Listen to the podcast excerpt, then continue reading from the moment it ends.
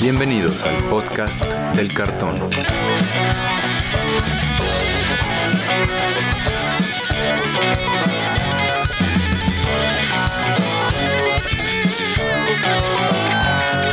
Arrancamos. ¿Qué tal amigos? Bienvenidos de nuevo al podcast del cartón, el podcast donde platicamos sobre todo lo que tiene que ver con el juego Magic de Gathering.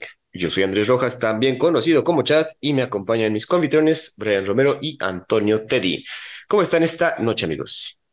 ¿Qué tal Chad, Brian, audiencia? Un gusto estar de vuelta con ustedes y con un episodio muy especial. Hola muchachos, pues bastante bien, ¿no? Fue un fin de semana llenísimo de Magic que me tocó vivir como esta envidia, ¿no? Al primer mundo y a los eventos que se realizan ahí, pero esta vez tenemos como algo especial y diferente.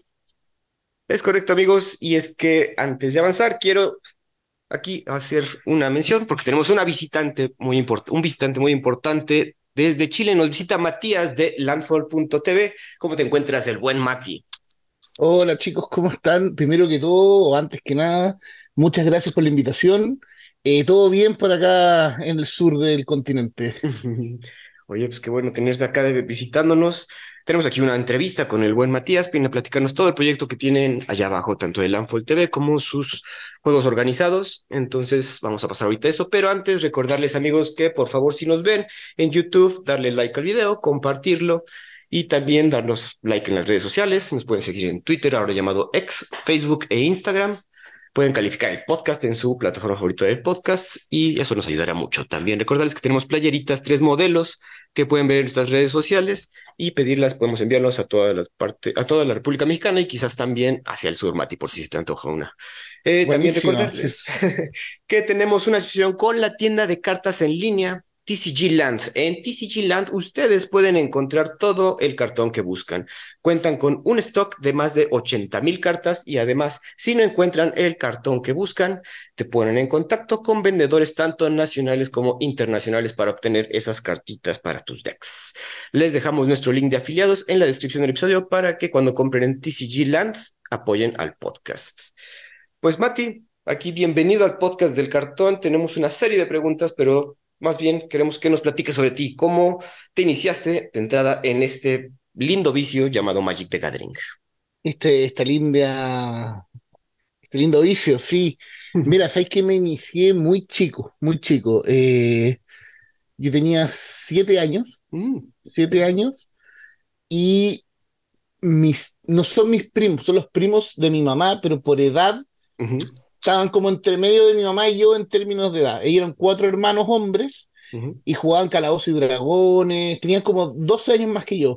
Jugaban Magic y todos, y yo los veía jugar hasta que un día ellos me, armaron un mazo, me regalaron un mazo, estoy hablando con Ice Age, ah, más o menos.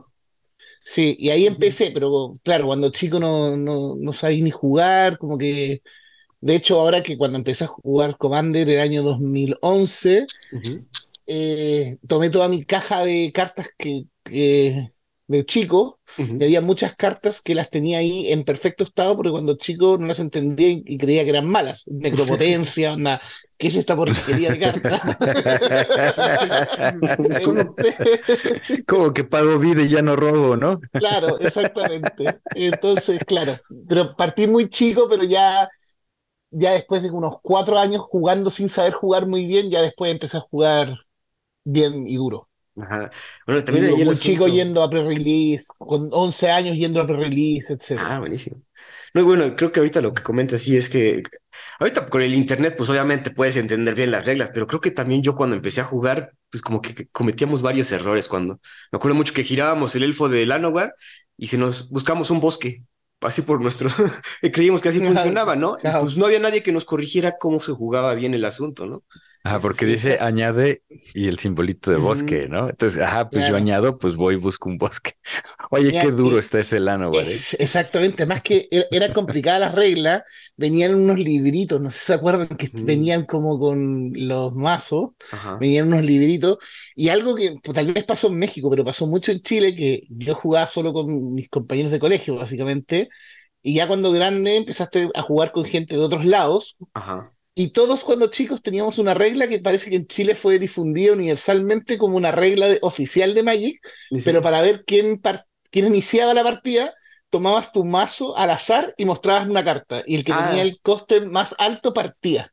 Sí, así Y también se hacía acá. Sí, se hacía allá también. Sí. Y como que en Chile Sí. como que fue como una regla universal que nadie sabe de dónde salió esa regla. Sí, exacto, como para... ¿Quién empieza? Pues no teníamos todo ese concepto de tirar dados, ¿no?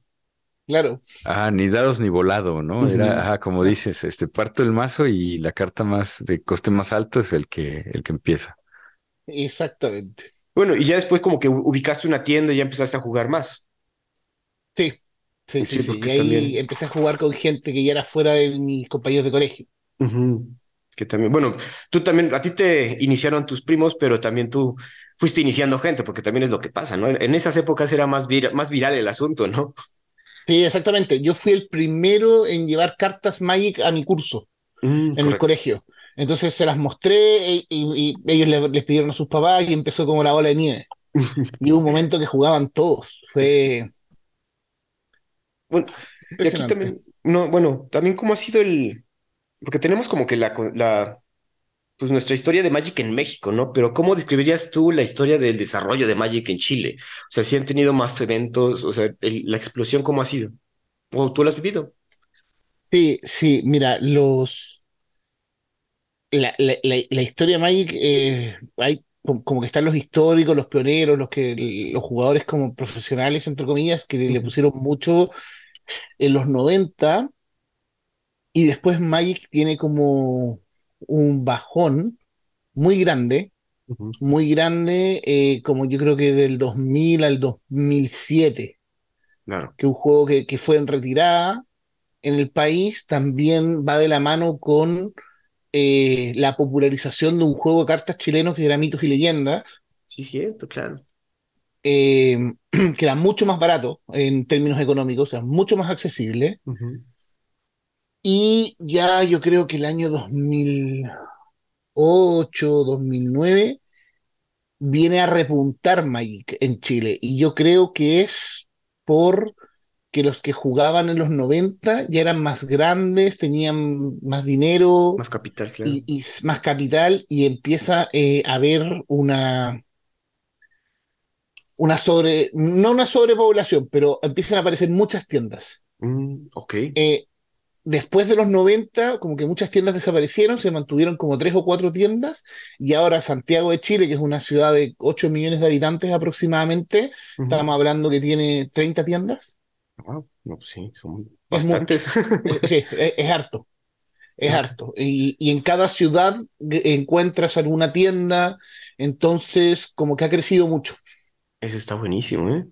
Y recordar que, que Chile es el único país desarrollado económicamente, ¿no? Entonces, claro que el poder adquisitivo del chileno es diferente que el, el del vecino, que ahorita está muy mal. Sí, mira, yo la, mira, yo eh, por, por esto del podcast tuve, he conversado mucho con gente de Wizard, he tenido la oportunidad de conversar con gente de Wizard Ajá. y me dieron un dato no menor comparando Chile con México. Ok.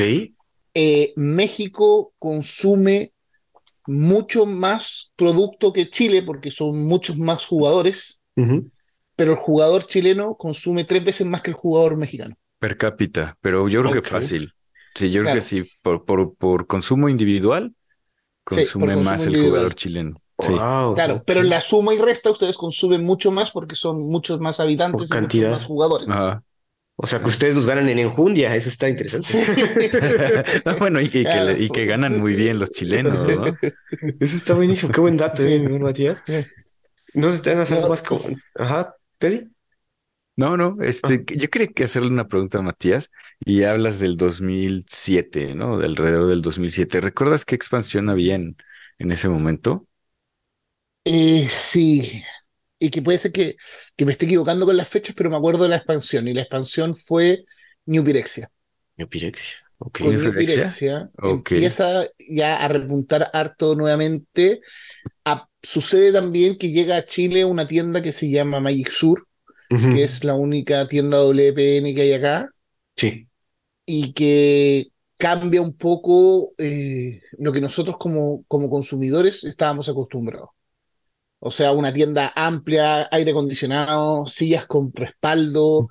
eh, era otra realidad, fue otra realidad. Y eso subió la vara, subió la vara a, a, la- a, a lo que, a los requerimientos mínimos para tener una tienda en Chile. Y, y ahora la gran mayoría de las tiendas son eh, con baños limpios, me- respaldo, si- sillas con respaldo. eh, Claro. etcétera. Entonces, qué bueno, pues tuvo que, una tienda tuvo que poner el ejemplo y todos tuvieron que adaptarse, Claro. ¿no? Qué, qué bueno, ahorita son Sí, los sí. estándares de, de WPN, entonces yo creo que Claro. está bien, porque si encontrabas alguna tiendita que no tenía ni baños o los baños todos destartalados que afectaba un poco la situación del juego. Eh, tú- no sé si tú también sufriste alguna etapa dentro de tu historia de Magic de que dejaste de jugar o jugaste todo de corrido desde Sí, no, sí, de- dejé de jugar, dejé de jugar em, eh, prácticamente de los 17 años hasta que, y retomé en el último año de universidad, o sea, estamos hablando casi 8 o 9 años sin jugar. Ah, no, sí, como todos. Y- Claro, claro, y vuelvo, vuelvo el último año de universidad, ya trabajando, eh, empiezo a jugar estándar, pero no me convenció mucho, jugué unos 6 meses Modern, y ahí me puse a jugar Commander. Y Ah, ya desde, desde el 2011 que estoy jugando Commander así Bastante duro y. Sí, Bueno, sí, y, sí, fue luego, luego que regresaste a jugar, entonces, 2011. Claro, Ok, claro. el boom de Commander. Eh, creo que ahorita vamos a, avanzar en ese tema, pero antes de ahorita ya con eso quería preguntarte cómo fue que inició ya el proyecto de Landfall.tv, o sea, cómo, si nos puedes explicar la historia, es- se juntaron un grupo de amigos, surge de una tienda, surge de dónde. No, surge con un grupo de amigos que jugábamos Commander y, y en ese tiempo todavía Commander era como, no quiero usar la palabra mal visto, pero era como que las tiendas le dejaban espacio como el día que no, No no tuviese mucho público, cuando no fuese estándar, básicamente modern. Eh, también muchas tiendas nos pasó que, que nos decían como, oiga, se tienen que ir porque eh, llega- llegó mucha gente al FNM estándar y las mesas tienen ellos prioridad, Ujú. etcétera. Y con cuatro, con cinco amigos que nos que jugábamos en una tienda que, que nos quedaba cerca a todos de la casa, eh, decidimos hacer Landfall, pero no, no, no para generar un canal de contenido ni podcast. La, Ok. la idea original era tener una página con la cual explicar las reglas de Commander en español, porque en esa época no estaban en ningún lado en español. Ah, exacto, es lo que te digo. Entonces tradu- Ajá. tradujimos las reglas completas en español y pusimos un calendario de dónde se jugaba día a día en Chile con, y con la idea de tratar de juntar a todos los jugadores de distintos lados de, de Santiago, más que nada, y juntarnos en, no sé, por los lunes vamos a jugar en tal lado, los martes en tal lado. ok. Y en eso, un amigo, un, un compañero del equipo dice, oye, pues si ya tenemos la página, empecemos a escribir sobre Commander. Y empezamos como a escribir. Y ya Los clásicos blogs. Los blogs, exactamente. Y en un minuto dijimos como, en verdad, en verdad, si nos vamos a tomar en serio esto, hay que irse al audiovisual. Hay que hacer podcast o canal de YouTube porque en verdad es lo que la, la gente ahora consume sin información, la verdad. Claro. Y así nace, así nace, pero estuvimos por lo menos dos años y medio solo como blog. Como blog, ok. El 2015, del 2015 al 2017 solo como blog. Solo como blog, dos añitos, como dices. Bueno, y ahí como que también quiera. eh, digo, es un arte perdido el hecho de escribir blogs. La verdad, sí, yo era mucho de leer blogs, entonces sí me acuerdo que mucha gente, pues hacía blogs de todo, ¿no? A lo que ahorita sería hacer TikToks de todo, en un principio eran blogs, güey. Y, y- y- Exactamente. y como dices, aportaron directamente a, a traducir todas las reglas, pues ese es el avance que comentaba, te comentaba, está buenísimo. Mm. Oye, ¿cuántos son en Landful TV? O sea, ¿qué- ¿cuántos miembros son oficiales o no oficiales? Bueno, el col- las columnas no han muerto, el blog todavía sigue vivo. Ajá, sí, Eh, sí, lo he visto. Sí, sí, sí, pero a ver, somos los que estamos en la parte audiovisual, somos cinco, Ujú. y columnistas, gente que cría columna, 18. Ah, ok. No, pues sí, son bastante, ¿eh? Son, es un equipazo Sí. bastante grande. Y Sí, la verdad que chingón, qué envidia. ¿Cómo ves, Teddy Brian? Sí, pues es impresionante. 18 personas escribiendo. O sea, podrían hacer la competencia sin problema a Star City Games o a. Pues es que sí. No, o sea, Star City Games. ¿Y cuál es la otra? El Channel Channel, Fireball. Channel Ujú. Fireball, Fire- sin, sin problema. Que claro que la audiencia en español eh, es, es- el español es el segundo idioma más consumido en Internet, ¿no? El primero es el inglés y el segundo es el español. Entonces, está bastante bien.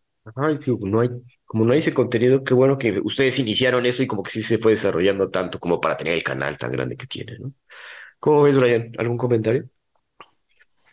No, pues qué difícil, la verdad, ¿no? En, en el, en lo que es audiovisual, coordinarse con cinco personas y luego 18 escritores. No sé si, si más gente sea más sencillo, más problemático, ¿no? En el aspecto de, no sé, no estoy tan ruco, entonces los blogs nunca han sido como que mi boom, ¿no? Este, pero no sé, ¿no? O sea, pensando que son 18 personas, a lo mejor, ah, pues es que esta semana o estos 15 días sí tuvimos a nueve que escribieron y ya no hay ningún problema, ¿no? Y, pues, no sé si sea Claro. más complicado. Eh, es más fácil porque eh, dices, oye, va a salir una edición nueva. Estas son las criaturas legendarias. ¿Quién quiere escribir alguna? Yo quiero esta, yo quiero esta. Hay gente que en un mes no quiere escribir nada. Y Sí. con eso te genera contenidos básicamente solo la página. Ok. Y bueno, ¿graban todos sentido. juntos o todo es en línea? ¿Cómo No, es el, cómo es no, su no, trabajo? no, no, no. Su forma de trabajo. Grabamos juntos, pero tenemos equipos. Ok, Hay dos que están dedicados solo a CDH ok, y los otros tres estamos dedicados a lo que vendría siendo el podcast propiamente tal. ok. Los de Ah, CDH tienen como una sección que graban cápsulas de CDH. Y ahorita, bueno, perdón, ¿tú estás ahorita en Santiago? Sí, ¿Y, en Santiago. y, y todo el equipo de Landfall también está ahí? Todos menos uno que está en el norte. Ok, eso está también bien chingón. Tener todos a la- en un solo lugar está buenísimo. Y, y bueno, que ahorita ya nos comentaste más o menos cómo está dividido su contenido. Si nos puedes comentar eh, básicamente qué, qué tipo de videos hacen para que también la audiencia sepa y los estén buscando.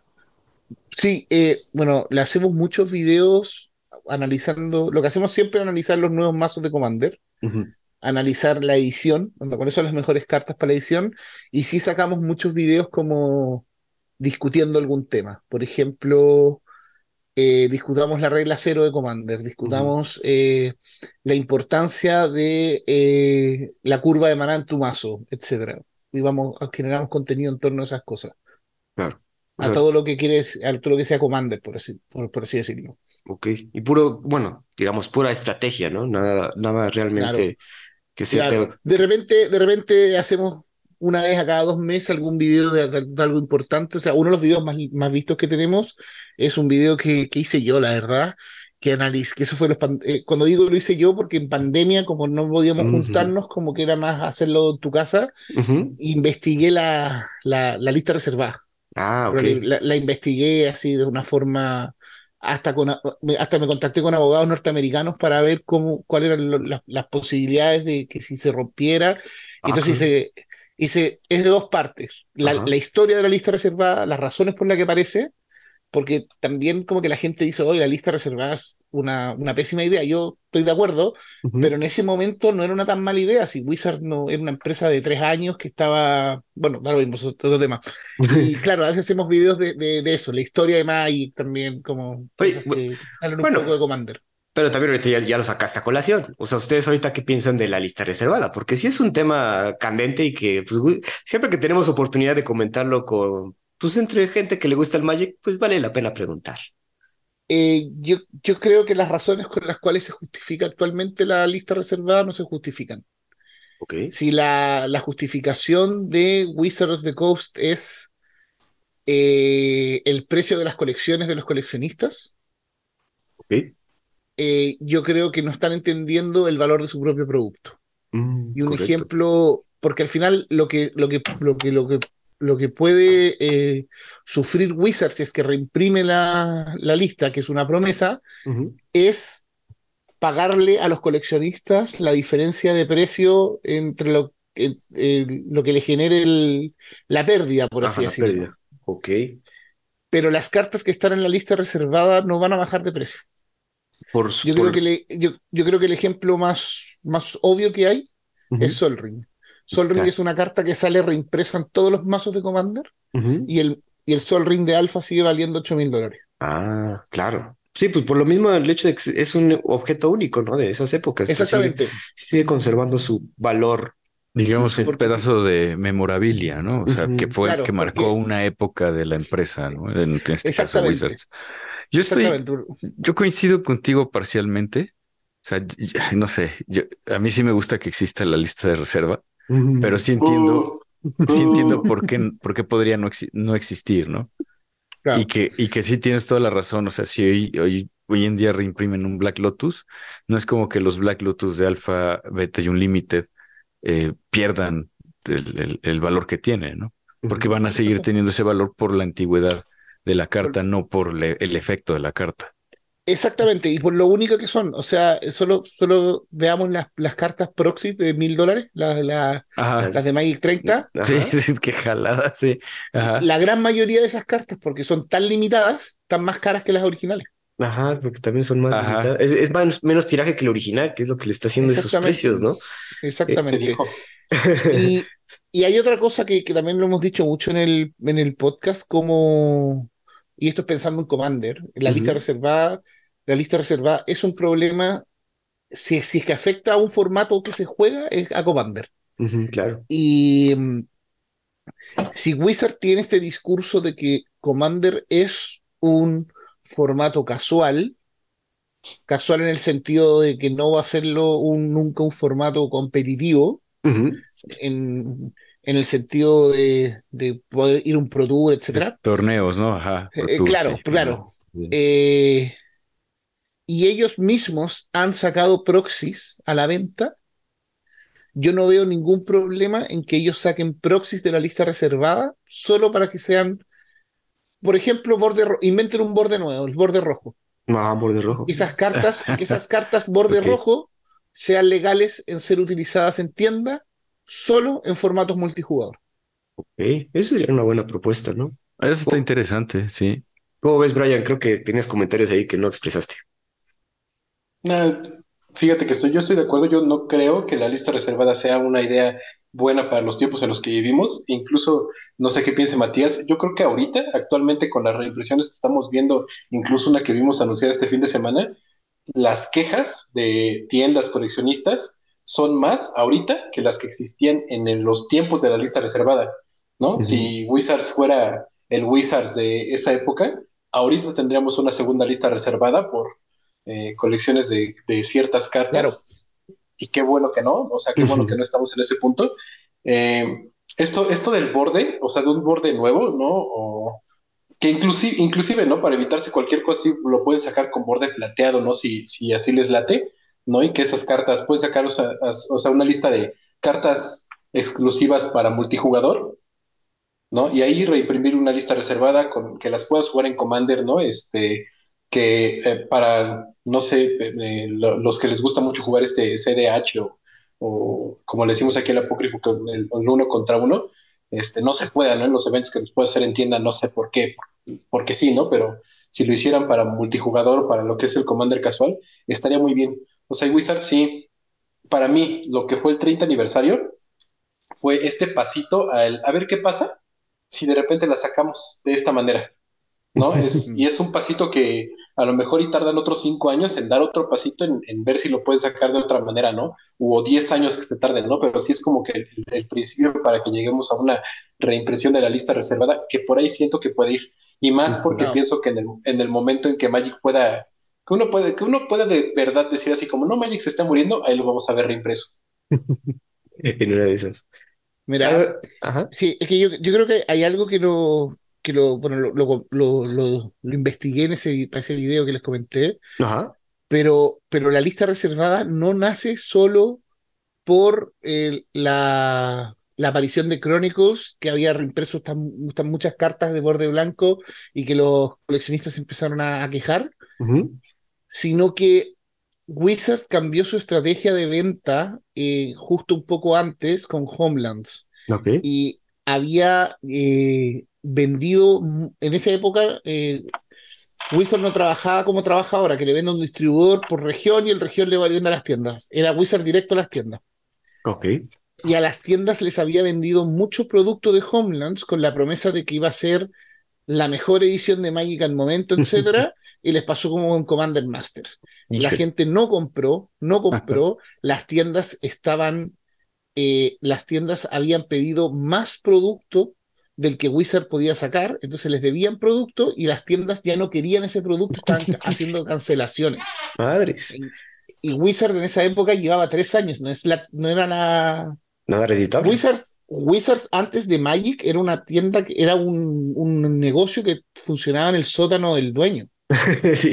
entonces no era algo que nosotros digamos que, entonces como la desesperación de tengo todos estos, mi, base de jugadores básicamente alegándome con esta reimpresión y las tiendas queriendo cancelarme el 80% de mi producción, como que sacaron esta medida media desesperada que yo creo que nunca la pensaron que en 15, 20 años más iba a traerles problemas. Claro, sí, en ese momento ni pensaron que iba a ser problema. Exactamente. Y había otra cosa, eh, otra cosa también, el mercado estaba saturado con TCGs. Ah, ok. Porque después de la salida de, Magic, empiezan a aparecer muchos TCGs, muchos. Y en esa época tenían tres, tres competencias muy grandes. Señor de los Anillos, Star Trek y Marvel. Ah, claro, el Marvel. Sí, me acuerdo muy, durante, también salieron de Harry Potter y sí, como que empezaron a salir varios juegos de TCG que... Pero en los, no, en los entre el 93 y el 95 habían como 15, 20 TCGs, pero esos tres eran muy fuertes. Ok. Ahorita recuerdo el, el del Señor de los Anillos, porque fue como este intento enorme de, de llevar la obra de Tolkien a otra manera de consumirlo. Y sí, sí, porque lo hicieron porque Wizards funcionó, porque Magic funcionó muy bien. Sí, claro, exactamente. Magic le pegó y dijeron, ok, podemos ir por acá. Y surgió una oleada de competidores que ni ellos esperaban que. Que esperar. De hecho, para, la época, para la época también estaba la, ya la segunda edición del TSG de Calabozos y Dragones, que era como la, eh, No recuerdo la empresa de Calabozos y Dragones en esa época, pero era como la empresa geek más grande que, había. O sea, era como, era como Wizard en esa época. Eh, y estaba eh, Peter eh, Jackson, Jackson Games, el que inventó miles, como uno de los desarrolladores de juegos más grandes que existe. También se había lanzado con uno. El, el, creador del Munchkin, que no me acuerdo qué otros juegos ha sacado. también pues se había sacado con un TCG. Entonces, como que estaba como complicado el mercado. Era, era como otro. Ahora, en lo que es TCG, en verdad, es Magic y después de Magic tienes eh, el juego japonés de moda y nada más. y nada más. Sí, es interesante. bueno, creo, que hoy en día podrías hablar de TCGs, obviamente Magic, y, y Yugi y Pokémon, ¿no? Y, son esos, son esos tres pilares, ¿no? Para, y el japonés de moda. el japonés de moda. En este, exacto. sí, como que surgen de repente el One Piece, el Digimon, ¿no? Sí, Digimon, Dragon Ball. Ajá. Era el TRC, ¿no? TRL, no me acuerdo cómo se llama ah, la, de, que tenía. calabozos. Calabozos. TCR. TCR. TCR, exactamente. TCR era lo que tenía calabozos y que años después Wizards compra TCR. Para que no quiebre, para que no quiebre para que no quiebre, justamente para que no desaparezca. Porque aparte la relación del nacimiento de, de Magic con, con Calabozos y Dragones es sumamente, eh, o sea, es pegada, ¿no? O sea, van, eh, eh, Richard Garfield amaba jugar Calabozos y Dragones. Es que pues yo creo que los, los, los, nerds de los 70 y los 80 era lo único que tenían, pues. Calabozos y Dragones. Justamente, dentro del grupo aquí, de, cuando yo, yo empecé a jugar, me enseñaron gente veterana que como tú empezaron en Ice Age o antes, y, me platicaba, ¿no? Es que nos sentamos a jugar Calos y Dragones y entre que se hacen personajes o no, pues todos los demás perdíamos un chorro de tiempo, entonces sacábamos los decks y nos poníamos a jugar Magic. Y entonces era una partida en la que empezamos a jugar calabozos, terminábamos jugando Magic, llegábamos a jugar Magic y terminábamos jugando calabozos, en lo que se juntaba la gente, porque Magic tenía esta, esta cosa de que con dos personas podías jugar. Y Calabozos y Dragones te pide mínimo tener mínimo cuatro, ¿no? Una parte ya cuando son tres y, y, el, y el máster, ¿no? Entonces, eh, al menos aquí con el grupo de personas con, el que yo empecé, así, así funcionaba, ¿no? Buenísimo. Oye, pues tenemos tarea y de hecho le recomendamos a la audiencia que vean el video que, se ve que sí te pusiste a estudiar todo el asunto de la lista reservada. Entonces ahí les encargamos a la audiencia eh, ver, ver el video de Matías haciendo toda esta investigación, porque suena súper interesante y ahorita me lo, voy a, me lo voy a echar. Sin embargo, ahorita comentaste algo de que Wizards no te quiere que tenga el, que Commander se vuelva el formato competitivo, ¿no? Y a pesar de eso, como que tú ahorita vienes regresando de un torneo de Commander, ¿no? Quiero y aparte, como que está muy desarrollado ahí en, en, en, Chile. Tienen pues la Liga Nacional de CDH, que también ahorita quiero que nos platiques de eso, y el Circuito Nacional de Commander de Chile, ¿no? Estos proyectos que son semi-competitivos, ¿o cómo los describirías tú? Em, los dos son competitivos, porque yo creo, yo creo que la competitividad te lo da la instancia. Si tú vas a jugar un torneo de Commander en, en, la cual las reglas dicen que los mazos no pueden superar los 100 dólares, pero los premios son una cuna, tú vayas a jugar lo más competitivo posible y vayas a armar el mazo más competitivo posible con esos 100 dólares. Claro. Ahora sí, hay dos circuitos en Chile en este minuto, los dos los realizamos nosotros, pero uno lo estamos organizando con más gente. El de.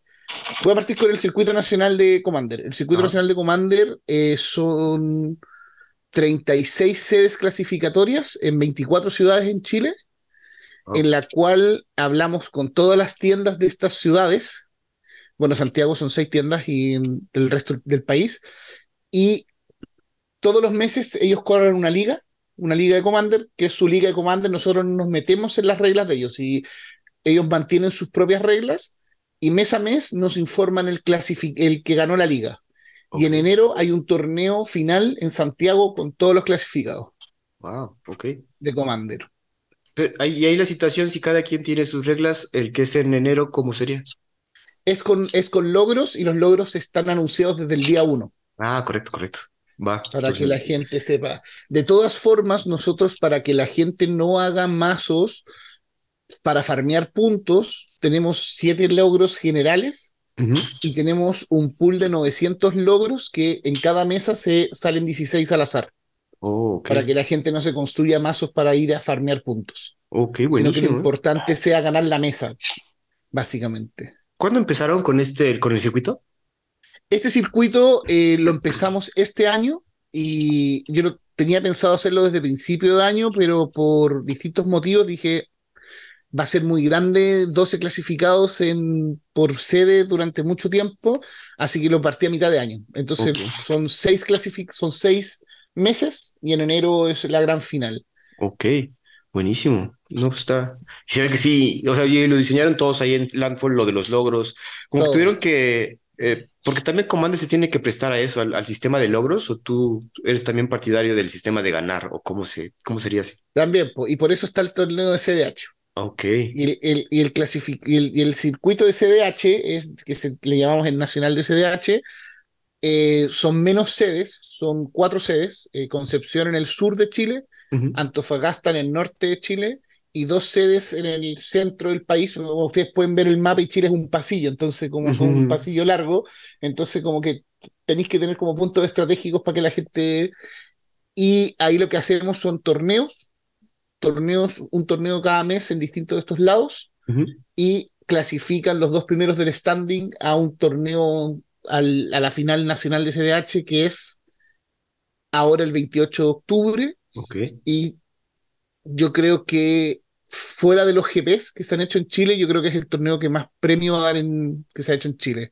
El premio para el, para el primer lugar es un millón de pesos chilenos en efectivo que vendrían siendo como 1.400 dólares. Ah, buenísimo, ¿no? Pues sí, pues sí, es una buena feria, ¿no? ¿Cómo ven, Teddy Brian?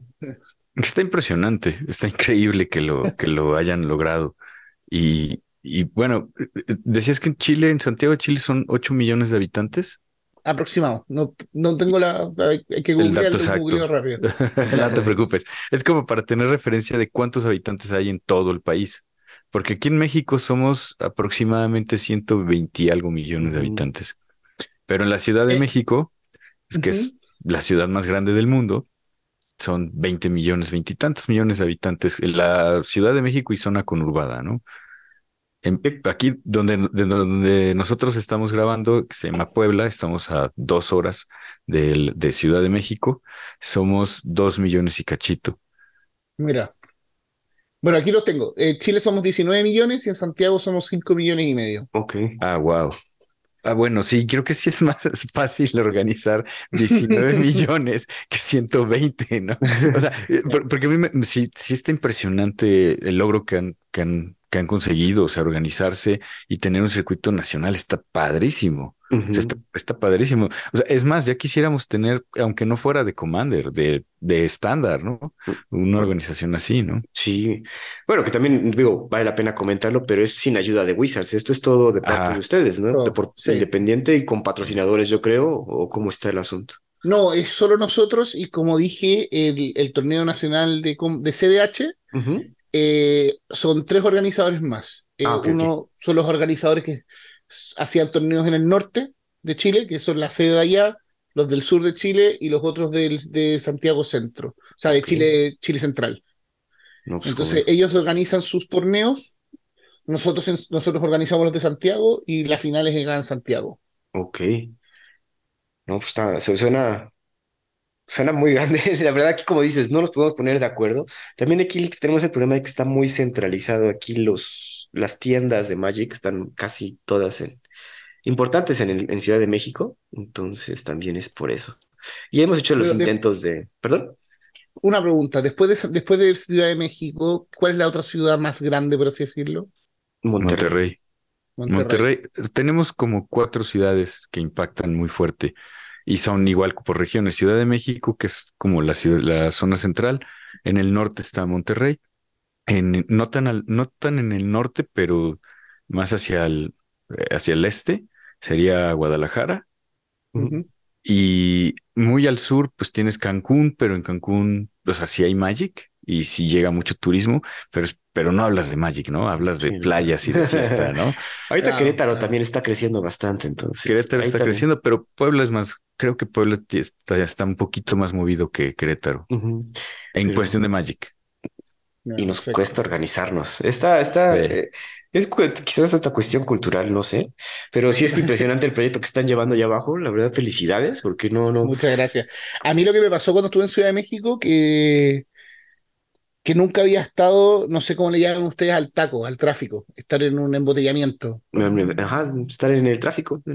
No, creo que nunca había estado tanto tiempo en un tráfico en mi vida. ¿En serio? Sí, sí, está impresionante la primera vez que llegas y dices, ay, aún cuando, aún, no siendo, mexicano pero foráneo, también es de no manches, ¿por qué, tienen este tráfico y cómo viven así? Impresionante, impresionante. ¿Cuándo viniste a México? No, chico, chico, haber tenido unos 15, ah, 16 años más o menos. ¿Y ahorita no has regresado? Ah, ya está, Vacaciones familiares. Sí, he, regresado, pero eh, Acapulco, Cancún. Más, a la playa, Sí, sí, a la playa. Brian, ¿tienes algo que comentar, perdón? No, pues nada más de, su organización. al, principio cuando escuché cómo se organizaban dije, wow, no sé, qué complicado. Luego me acordé que eh, me han platicado, ¿no? Personas como Marcelino de lo que son los jugadores chilenos, ¿no? Y cómo eh, sí son un poquito más participativos en sus eventos y todo, y, desde, incluso, ¿no? Lo, puedes ver con, cuando salió Mitos y Leyendas, ¿no? Cómo, cómo lo apoyaron y cómo creció ese, ese, juego, pues te das cuenta, ¿no? Que es como, pues muy distinto, porque Estamos hablando que la población de, Chile es la población de la Ciudad de México y no puedes ponerte de acuerdo ni siquiera con la población de la Ciudad de México, nada más porque hay un montón de rivalidades entre tiendas, ¿no? Y, un montón de ahí como de, problemillas internos, nada más de, esa ciudad, y después intenta traerte a los de toda la República, pues es bien complicado, ¿no? Entonces, este, qué, qué, padre poder escuchar que se están organizando como, pues bien, ¿no? En, en Chile, ¿no? Para, aunque sea, bueno, o, sea, es Commander, ¿no? Es el, es el formato más popular actualmente de Magic, pero pues qué difícil, ¿no? O sea, no importa el formato, este, la organización de estos eventos siempre es complicada. No. sí, y es, es, complicada, es complicado, sí, pero también hay mucho apoyo del público, eso es cierto. o sea, nosotros los torneos, para que tengan una idea de los de CDH, los de CDH son seis rondas, y los cuatro primeros del standing, los primeros dos clasifican al nacional y los y después esos cuatro los dos primeros nomás dan el cupo, pero de todas formas los cuatro jugadores que quedaron arriba en el standing se juegan una final para llevarse los premios de ese torneo. Eh, nosotros el torneo pasado, el que fue el último clasificatorio, para el campeón había un LED y para los otros tres había un Force of Will. Ah, no, pues ahí está bien repartido, ¿eh? Qué buenos premios. Oye, yo también quería preguntarles, Matías, porque bueno, estamos muy acostumbrados y acá en México por lo pronto, y bueno, y yo, y creo que Teddy y Brian también, a que el Magic, eh, los torneos siempre es como de formatos construidos uno contra uno, ¿no? Al momento de hacer eh, torneos de cuatro jugadores, pues surgen ciertos problemas para eh, pues decidir el ganador, ¿no? Digamos, no solo es el que gana, porque digo, y listo, como que sí me puse a leer eh, sobre cómo organizar torneos de CDH específicamente y enfrentarte a los problemas, por ejemplo, del king making, ¿no? ¿Cómo, cómo descifras bien así el king making si es que vienen estos dos amigos y están de casualidad jugando en una mesa y le hace counter a una cosa que le va, va a beneficiar a su amigo? ¿Cómo, cómo sortean esos asuntos, no? Sí, eh, eso fue un dolor de cabeza al comienzo. Eh, hay tres, hay tres de actitudes que tenemos prohibidas en, en los torneos de CDH, que una bien dices tú es el kingmaking, el otro son las spike plays, y la tercera son eh, stalling, eh, jugar lento. Lento, ok. Jugar lento, hacer tiempo. En un principio nos costó mucho como tuvimos que hacer varios videos explicando lo que eran esto en, en el podcast y tuvimos que nos juntamos con los jueces tomamos tres jueces acá en Chile y les pedimos que fueran los jueces de los torneos de CDH y con ellos armamos un sistema de regla y como que empezamos a ver cómo, cómo sancionar estas cosas.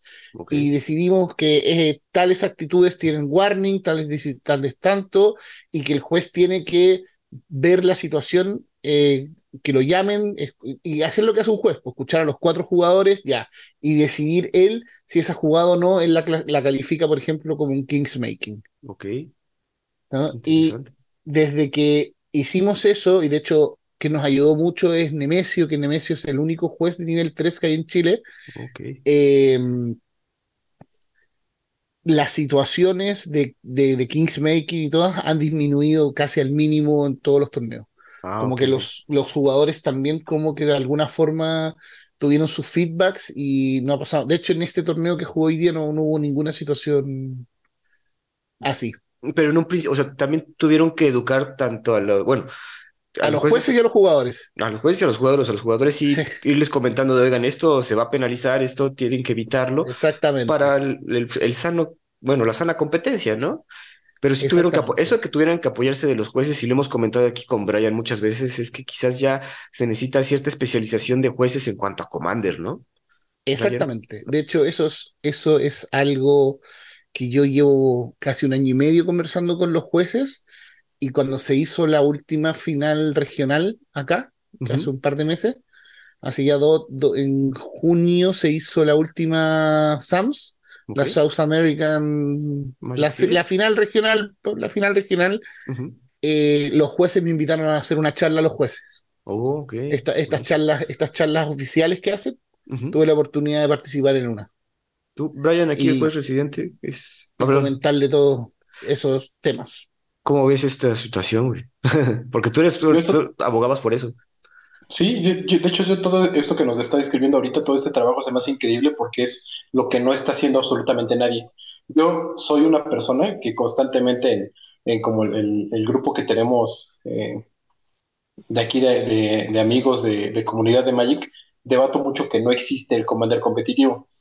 Y mi punto no es que la gente no juegue algo que se llame con Competitive Elder Dragon Highlander o Competitive Commander, ¿no? Lo que sea ¿no? O porque un torneo no sea competitivo, sino a que como juez de Magic, ¿no? Cuando tú tienes un evento competitivo, tienes reglas competitivas y tienes una guía de penalizaciones y eh, de, pues, que te ayudan, ¿no? Para todas las situaciones que te puedes encontrar en cualquier evento, ¿no?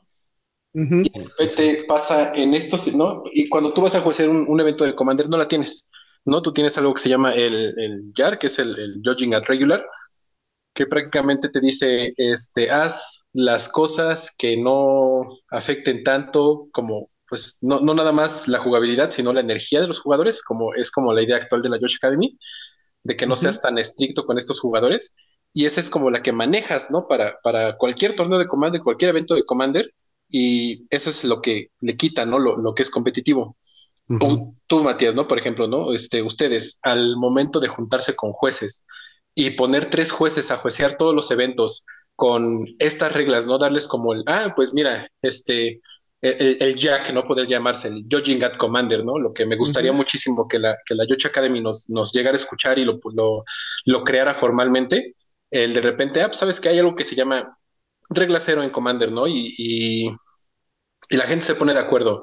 O de repente, para que sea un mejor ambiente en estos eventos, se decidió penalizar con estas cosas, ¿no? Un warning, una descalificación, un game loss, un match loss, un, el, el king making, ¿no? El, las distintas situaciones que pueden aparecer cuando estás jugando multijugador. Entonces, este trabajo que es que pues no te imaginas, ¿no? Tú escuchas que hay torneos en Sudamérica, ¿no? En, Chile, grandes de Commander, de, de CDH, crees que vas a hacer lo mismo aquí en México y te está saltando todos estos pasos que ustedes hicieron, se me hace bastante increíble por parte de ustedes que se hayan tomado como ese tiempo para buscar un ambiente que de verdad se sienta como de, voy a ir a jugar un torneo de Commander de a de veras y no nada más como pues, la tienda se lo está inventando porque hay 20 jugadores de Commander y dos de estándar y necesita seguir corriendo eventos todas las semanas. Mucho, mira, uno, muchas gracias y dos, eh, sí, fue un trabajo muy grande eh, tenemos un documento que hicimos con los jueces y tenemos también, por ejemplo, eh, identificado eh, el momento en que se dan las sanciones. Por ejemplo, ¿qué pasa si se descubre que un jugador no tiene bien su mazo? Por ejemplo, tiene dos copias de una carta. ¿Qué pasa si se descubre durante una partida? ¿Qué pasa si se descubre entre partidas o con una ronda ya iniciada? Porque una cosa que nosotros sí tenemos en los torneos, que está dentro de las reglas, que no existen mesas de tres jugadores. Ah, si hay una mesa con tres jugadores, esos tres jugadores quedan bye. Entonces, ¿qué pasa si le das un game loss a un jugador? No es lo mismo darle un game loss a un jugador antes de que comience la ronda a que en la mitad de la ronda. Oh. Tenemos todos esos, esos escenarios también identificados. Buenísimo. es un trabajo súper grande. Te puedo compartir el documento. no, digo, ahorita hacemos un llamado a, toda la gente que esté interesada en organizar estos eventos, porque creo que aquí en México se está desarrollando. De hecho, ayer hubo uno aquí en la tienda donde yo voy, eh, pero era más casual, o sea, la idea era más casual, pero pues se está llevando más a cabo en diferentes tiendas. Entonces, vale la pena que eh, tengan este conocimiento que ustedes ya desarrollaron y trabajaron tanto entonces, si están interesados en armar torneos de CDH o Commander en sí, pues está Landfall TV y tienen varios videos donde explican todo esto, ¿no? Entonces vale la pena mandarlos a tu contenido. Eh, sí, y si, tienen su libro de reglas también, porque esto ayuda a, los eh, organizadores de torneo de las tiendas o a los jueces que tengan en las tiendas. Si está bien difícil, por ejemplo, nada más el stalling, ¿no? El, hacer tiempo, que es un, una regla muy difícil de entender en el, en el Magic, de, entender en el caso de yo como juez, ¿cómo sé que un jugador está haciendo tiempo? No. Y, cómo, cómo piensas, el, cómo pasas del esta, esta persona está haciendo tiempo a propósito al de verdad no sabe qué hacer o al de verdad está pensando su jugada.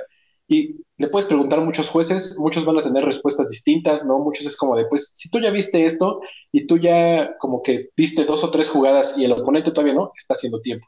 ¿No? Es iba mucho como al criterio del juez y tener como que una tantita guía como de, ay, pues mira, eh, ¿cómo saber que está, que estos dos jugadores están haciendo kingmaking en una mesa? Ah, pues si observas este tipo de comportamientos, ahí es, ¿no? Sí, sí ayuda mucho, o sea, sí está muy bueno eso. Buenísimo. Mira, por ejemplo, hoy día, hoy día mismo en el torneo, eh, nosotros los torneos los corremos en que cuando se acaba el tiempo, eh, cuando se acaba el tiempo de la ronda, está la pila, está la pila, se puede interactuar con la pila, pero una vez que se vacía esa pila, se acaba la partida. Ah, no hay, no hay rondas extras, no hay no hay cinco turnos, no. Y a mí me pasó que estaba iniciando, tiré una un, un tutor, un tutor para, para ganar, y quedaban 40 segundos. Y un jugador dice, eh, voy a responder. Y se empezó a demorar mucho. Y yo llamé al juez y le dije, juez, quedan 20 segundos, yo estoy un tutor porque quiero ganar, porque tengo una línea, le muestro mi mano y me dice, ok, que él tutoree y si se acaba el tiempo te dejo, te doy un, minuto extra para que desarrolles tu juego. Y porque el oh. jugador se está demorando mucho en, en tutorial. Entonces también va con el criterio del juez también. Exacto. Pero, como dice bien Brian, si hay una si tengo unas líneas que tengo que seguir o que, o que unos como frequently asked questions o situaciones, pues eso estaría bastante bueno. Qué interesante este, todo este tema. Yo creo que podríamos hacer todo un programa sobre este asunto. Y digo, ya los tienen todos en Landfall TV, pero estamos aquí comentándolos más. Pero bueno, si tienen sobre todo, perdón, chat, sobre todo que a lo mejor aquí en México eh, aplicar esta competitividad en estos torneos con esa, con esa forma apenas estamos empezando, ¿no? Entonces, sí, sí, definitivamente acérquense con nuestros amigos de Landfall TV para que pues, empecemos a agarrar callo porque ya me vi, ¿no? En el mundial, en el mundial de, de, de EDH, ¿no? Este, y, y, sobre todo estandarizarnos, eh, como dijo Brian, si alguien ya empezó el camino, este, ¿para qué invento cosas nuevas si, si ya está, ¿no? Y, y aparte bien hecho y bien logrado. Exacto. Pues bueno, yo creo que ahorita ya vamos a pasar a otra parte que también es medio escabrosa, pero es, porque he estado viendo videos de ustedes y hablar de la situación de Magic hoy en día y con las opiniones de Matías, ¿no? Porque me aventé un video ahorita tuyo sobre Commander Masters. Entonces queríamos que nos platicaras cómo ves ahorita la situación de Magic. Aquí tengo cuatro preguntas en cuanto al nacimiento de productos en general. Obviamente estamos viendo la época más de la bonanza del Commander, ¿no? tenemos casi como 15 Commanders nuevos al año, un set específico para Commander. Entonces, ¿cómo ves esa, ese exceso de productos, Matías?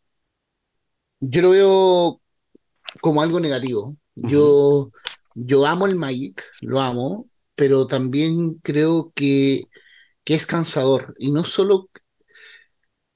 Yo creo que hay una, saturación vertical y horizontal del producto. Cuando digo una saturación vertical del producto, es que todos los meses sale un producto. Y está bien, yo sé que ahora Wizards hizo una promesa a final del año pasado de que iban a sacar menos productos y es cierto, pero le sacaron menos productos al jugador de estándar. Estándar recién recibió el Drain y no recibía nada desde The March of the Machines. O Aftermath, pero bueno, eso fueron una cosita muy chica. De relleno, ¿no? pero si lo piensas para el jugador de Commander, tuvo eh, de enseguidilla eh, El Señor de los Anillos, Commander Masters y ahora este, este set. Este set, sí, esos son tres madrazos. Son, son tres y, y yo, yo quiero detenerme un poco en Commander Masters porque encuentro que Commander Master es una falta de respeto para el jugador, para la tienda y para los jueces. Y me voy a, voy a, voy a explicar por qué. Uno, porque a las tiendas les vendieron con este sistema de preventa, los tienen eh, los amarraron con un producto que les prometieron que iba a ser muy bueno y termina siendo muy malo. Es un producto muy malo porque el jugador no lo quiere consumir. Está muy caro. Eh, vienen reprints buenos. Es cierto que vienen reprints súper buenos, pero son la, edición tiene más de mil cartas. O sea, que te salga algo, o sea, el 99% de los sobres son horribles. Yo tengo un amigo que se compró una caja, una caja de sobres, abrió dos lotos y no pagó la caja. Y no alcanzó, claro. No alcanzó, abriendo dos veces la carta más cara del set. Entonces.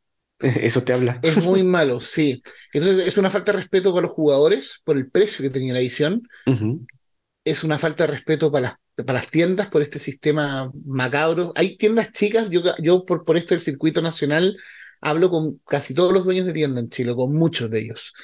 y, las tiendas chicas, especialmente de regiones, cuando digo regiones me refiero fuera de Santiago, eh, están achacados con el producto, con un producto que no se vende. Mm, claro. Y tercero, es una falta de respeto para los jueces, porque uno, el sistema, y aquí Brian no sé si está conmigo con lo que voy a decir, pero primero el sistema que tienen ustedes de jueces que tienen que pagar por ser jueces me parece una falta, ya eso me parece una falta de respeto de entrada. y dos, que les paguen con unas cartas promo, ya mm, puede ser, pero que les hayan reimpreso casi todas las cartas promos que le habían dado los últimos años, bajándole el valor a las cartas que al final ustedes, muchos de ustedes las venden para, para, para que se pague un poco esto, me parece una falta de respeto muy grande. Y eso estuvo muy cañón. Y es que sí, Commander Masters, eh, digo, lo hemos visto alrededor del mundo, incluso en el Gabacho, en Estados Unidos, también están de hoy. Este producto está ahogando tiendas, o sea, está, tienen demasiado stock que no se va a mover. Y si, como dices, si lo abres, no va a salir la caja. O sea, el hecho que le hayan salido dos, dos Juret Lotus y no haya salido para la caja, eso está, está cabrón. Hace poquito me metí a Car Kingdom y tenían en el banner principal un descuento, creo que era cerca del 50%, específicamente solamente para singles de Commander Masters. ahí, ahí, ahí, fue la, la, señal bien clara de le está yendo súper mal a este producto. Pero, pero yo también me quedé, Matías, con la duda de qué piensa Brian. Bueno, para empezar en lo de los jueces estoy muy de acuerdo. no, el, eh, creo que, creo que el, principal problema fue en... Ay, no, no recuerdo en qué expansión, pero la primera vez que dieron el Smothering Tight de juez, ni siquiera, ni siquiera, apenas lo habían anunciado para juez y de repente anunciaron su reimpresión de la carta. Ah, no, y fue como de, hoy cómo, ¿no? Este, mm, fue horrible, ¿no? Para los jueces. Yo dije, ah, pues este, los Modern Type que me lleguen, pues qué padre, ¿no? Para los, este, mis amigos juegan Commander, ¿no? Incluso regalé uno de esos porque dije, pues claro, tú eres mi amigo, ¿no? Este, toma esta carta y disfrútala, está chida. Este, sí hay muchos jueces, obviamente, que, que tratan de, de, llevar una vida entre juecear eventos y vender sus promos, que pues, se han visto afectados horriblemente por ese tipo de cosas. Entonces, estoy muy de acuerdo para eso, por, principalmente por los jueces a los que afectan, ¿no? que, que, tratan de, de, vivir el sueño de ser juez de Magic y de comer con eso. Está cabrón. y otra, algo que creo que sí ignora muchísimo nuestra audiencia o todas las audiencias en generales, es este sistema de preventas que maneja Wizards. Si tú tienes una tienda de Magic, ¿no? Eh, a ti te dicen, la preventa pasó ahorita en Ixalan, ¿no? La preventa de Ixalan termina cinco días antes, ¿no? De, de, que anuncien el primer spoiler, ¿no? Los spoilers que salieron en, el evento reciente, ¿no? Este, entonces, tú como tienda y como jugador vas a ciegas a pedir producto, a ver qué tal está, ¿no? Y arriesgándote un montón de que pues va a estar bueno, ¿no? Y muchas veces, y pasó ahorita en Commander Masters, es la, va a estar muy bueno, lo vas a vender por montones, oye, pero está muy caro, pero así de bueno va a estar. Y al final de cuentas resulta que no, y te convenía muchísimo más lo que te hubieras gastado en Commander Masters 3, gastártelo en las siguientes dos expansiones de estándar, por las reimpresiones que tienen, que comprar eso.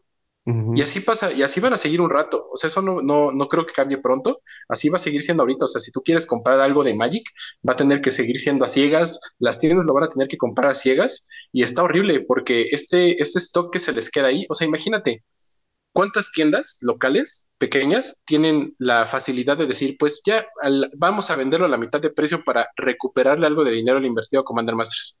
Pues, muy pocas, güey. Demasiado pocas. Muy pocas. Eh, en fin, sí es un tema. Y bueno, y aquí yo creo que también viene la siguiente pregunta. ¿Cómo ves ahorita ya tras la, reciente extinción de la WPN de Latinoamérica y luego la más reciente extinción de la WPN en Brasil, que a eso también a todos nos sorprendió, pues sí nos sentimos un poco ignorados todo desde México para abajo, ¿no? Entonces quería preguntarte acerca de cómo ves la atención de Wizards of the Coast hacia nuestra región. Eh, a mí es un tema que, que lo encuentro penoso. Mm. Lo encuentro penoso y por, y por, por varias cosas. No solo uno como creador de contenido que perdió un poco los beneficios, los pocos beneficios que te, te generaba tener a Samuel, a Anet eh, ahí, con, ahí, ahí, sino que también eh, las tiendas perdieron el soporte. Las tiendas no tienen con que el otro día, el otro día jugando el pre-release de, del Drain, eh, tiró un error eh, Companion en que dejó a dos jugadores como no registrados. Entonces no, no hubo caso no hubo forma de poder reiniciar el torneo. Y los jugadores no pudieron ah. jugar el torneo porque y la tienda ya no tiene eh, ya no tiene como eh, ¿cómo se llama? Eh, un, un, un, call center, un asistente en Wizard que le solucione el problema, sino que es todo vía correo electrónico y te contestan dos días después. Entonces eso se perdió. Antes no, pues antes ya tenían como una línea directa, por así decirlo, y le solucionaban los problemas, como este. Y eso es bastante penoso y, y creo que eh, todo lo que es el contenido en español eh, auspiciado por Wizard, se lo quedó, se quedó en Europa y me parece súper feo. Me parece súper feo. Toda esa promesa de, de, Wizard de que es un, esto es un juego global, play the game, see the world, etcétera, me parece que se está quedando en el hemisferio norte. Oye, Y mientras en- no hables, un sistema figurado, porque ustedes están en el hemisferio norte, pero, pero era, mientras no hables ruso y mientras no hables chino, ¿no? exactamente. Sí. Exactamente, bueno, sí, sí, eh, me- me, parece triste, me parece súper triste, me parece súper triste que una región entera se haya quedado fuera. Y no solo, no solo con el tema de no tener eh, community managers como, como eran, por así Ujú. decirlo. Por lo menos en Chile todo el producto llega tarde, no sé si en México. Es lo que estabas comentando, no tenemos- sé. es- tenemos un retraso, tenemos un retraso, eh, un retraso del producto. eh, de un- de- mira, los últimos productos han llegado bien para poder jugar los pre-release, no han llegado las, las cartas promocionales, han Híjole. llegado con, con retraso. Eh, el tema, por ejemplo, de que ciertos Secret Layers no se puedan comprar en la región, También. súper feo, súper feo. Y me parece que, que es una, es una falta de respeto a los jugadores. Claro, 100%. Como- o sea, como... Hacernos menos. Sí, hacernos menos. Nosotros tenemos aquí la suerte de tener la final regional en Chile, pero yo no sé si vuelva a haber un GP en Chile. Nosotros hasta hace dos, hasta antes de la pandemia teníamos GP en Chile y no sé si se vuelva a hacer. Híjole. Y no, esto, esta situación, digo, vamos trabajándola acá poco a poco con lo que podemos, pero pues sí nos sentimos bastante ignorados. Y como dices, pues es nada más el hecho de que tengamos una respuesta inmediata al mismo producto que le estamos comprando, ¿no? O sea, no, no, pon tú como dices, no, lo de Community Manager, ok, va, pero el problema que tienes de distribución, pues por lo menos eso tienes que echarle ganitas y resolvérmelo antes, ¿no? Porque si es- quieras o no, pues si no te crías por el amor a la comunidad, ya te por el dinero, o sea, pero sí es una situación fea. ¿Algo comentarte, Di, Brian?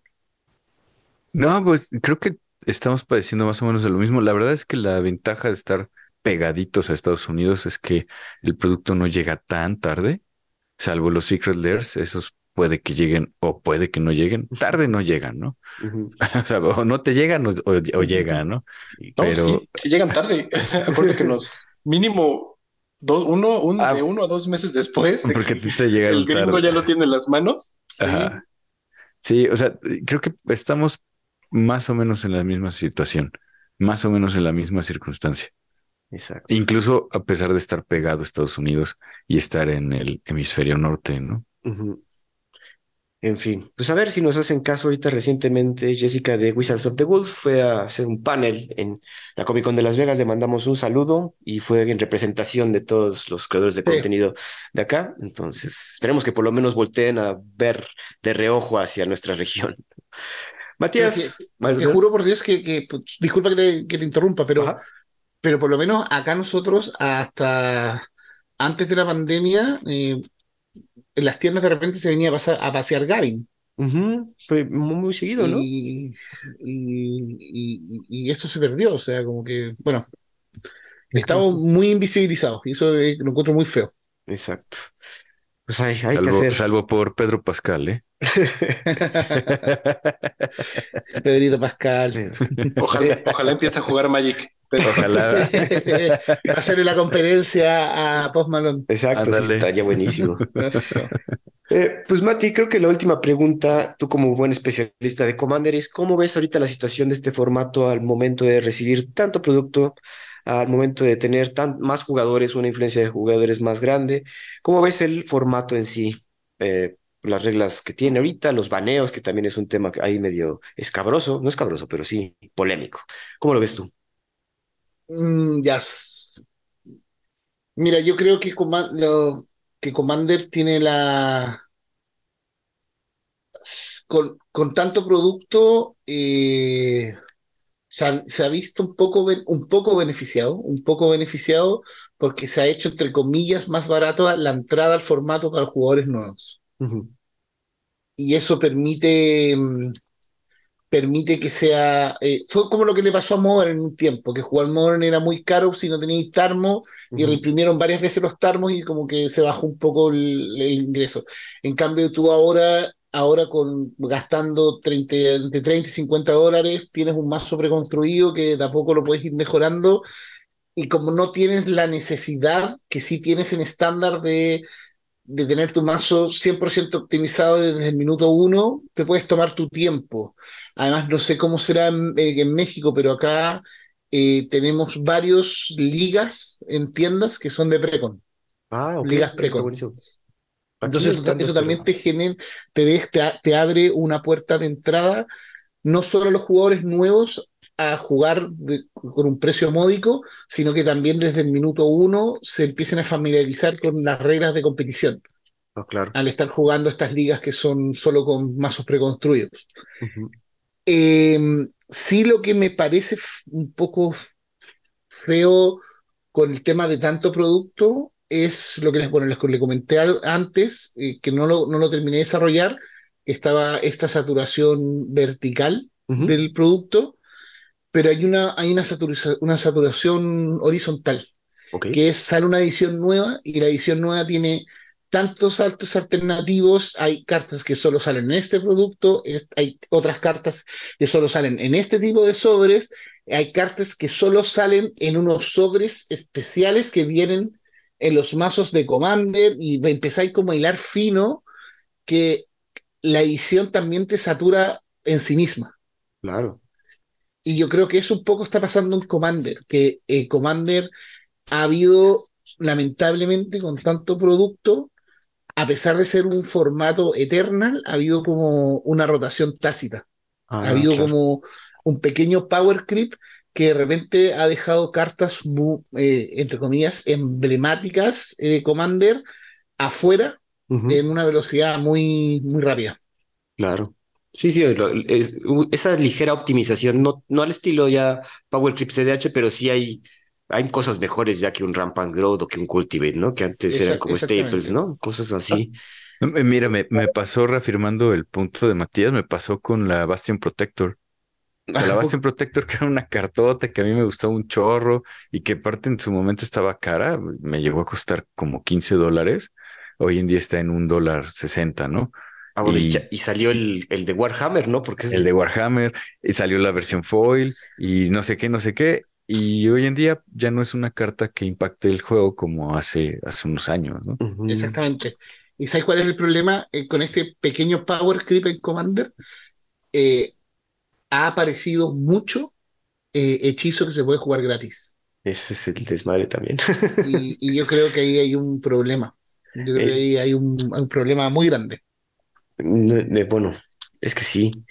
Digo, algunos pedíamos los que nos gusta jugar a full power, pues sí, pero sí, eh, es el, el- pues los hechizos gratis sí es demasiada optimización para el jugador común que se ve tentado a jugar esas cartas. También yo lo que veo es como que esa, una homogenización en los mazos. Hay variedad, hay bastante variedad, pero el hecho de querer optimizar al máximo, pues sí homogeneiza un poquito el- los decks alrededor. ¿no? Entonces, Eh, hoy día, en el torneo de hoy día, el top 8 habían cinco, cuatro Tibits. Ah, ¿ves? Es que Tibit está buenísimo. Pero bueno, es, es que también es, es- estaba comentando con mis amigos ayer de, de Coffee and Dragon, su a todos ellos, que Tibit está buenísimo ese, ese comandante. Eh, pero bueno, ¿algo más que comentar acerca del formato, mi buen Matías? eh, que lo jueguen, porque es el mejor formato. Buenísimo. Teddy Bryan, ¿algo más antes de pasar a la Fast Round? No, no, no. Este, dale, no sé, Brian. No, no, vamos para adelante. Exacto.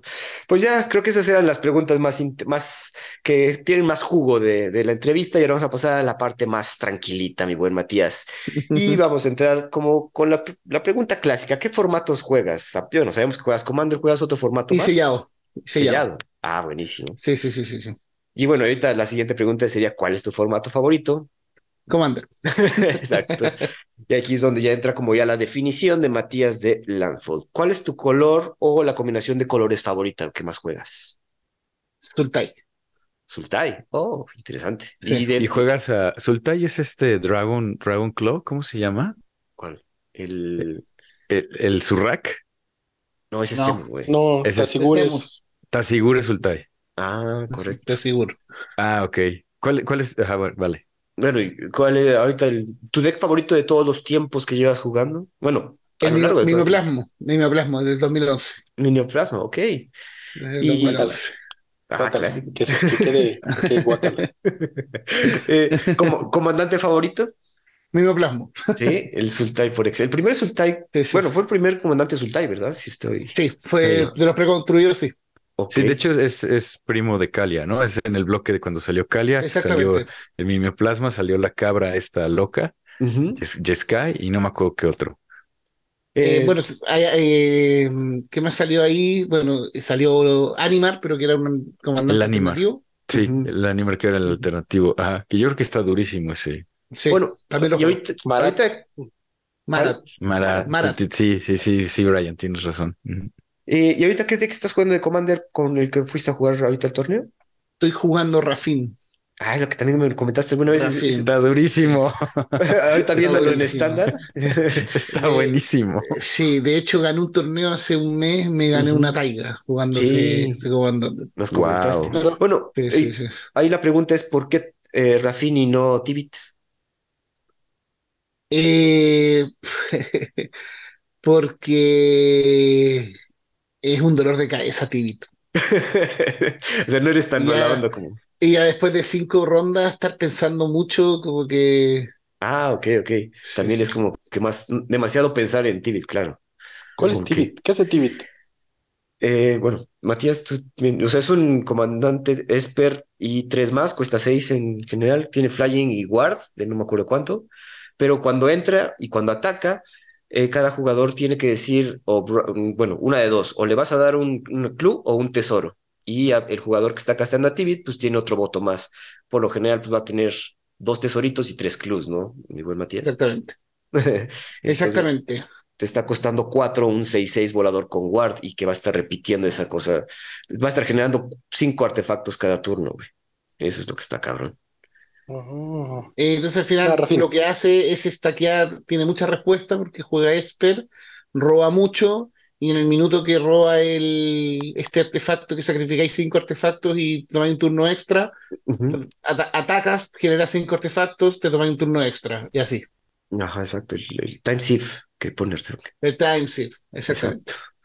Exacto. Entonces por eso. Pero, Pero- pero Rafin, ¿Rafin lo juegas agro o reanimator? Lo juego control. Oh, Ah, la versión control. como La versión control. de. Muy bien. Eh, control lo juego. La siguiente pregunta: ¿Qué hace falta para que se juegue más Magic de Gathering en Latinoamérica? Eh, mejores premios, más incentivos para jugar y de alguna forma bajar los costos de entrada. Ok. Que por ahí, bueno, no, no iba a decir que por ahí va, pero por lo menos tienen bastantes picos que pueden estar comprando. Y ahorita ya saliéndonos del Magic, ¿qué otro hobby tienes, mi buen Matt? Eh, soy muy futbolero, Ah, sí. sí, Qué soy bueno. muy futbolero. eh, juego una liga de fútbol, de hecho, y también me gusta mucho la lectura. Bueno, soy abogado, entonces leo harto, pero, pero sí, me, Claro. mucho la lectura. Ah, buenísimo, ahí están los, los buenos hobbies. Pues ya, la última pregunta, y es la que le hacemos a todos nuestros invitados, es, mira, Matías, llega aquí el señor Wizards of the Coast y te dice, tienes que hacer un Secret Lair. Tú escoges la temática y qué artista quieres que lo haga. ¿Cómo diseñarías tu Secret Lair?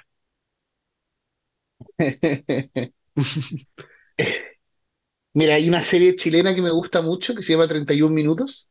Ok. Ajá. Tendría un Secret Lair de 31 minutos, no sé si la conocen. La de Una los títeres, serie- ¿no? Que son... Sí, sí, sí, sí. Yo he visto un par de Eh, capítulos, la verdad. Claro, dije, eh, tendría uno y, y haría un Secret Lair con, con los títeres, como con los mismos títeres dibujados por, por sus propios artistas. Ok, pero ¿y serían comandantes cada uno?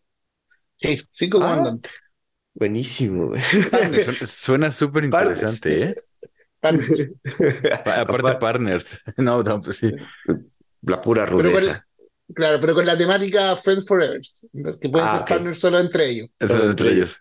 Claro. Buenísimo. Juan Carlos. Bodoque con Patana, por ejemplo. Buenísimo, Mati.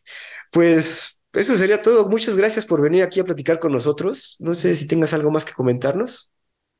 Eh, básicamente que nos sigan en las redes sociales y que eh, hay algo que, es, que, que hay un mensaje que me, que me gusta a mí mucho, es que cuiden sus espacios de juego. O sea, al final, lo importante de Magic, y especialmente Commander, es el gathering.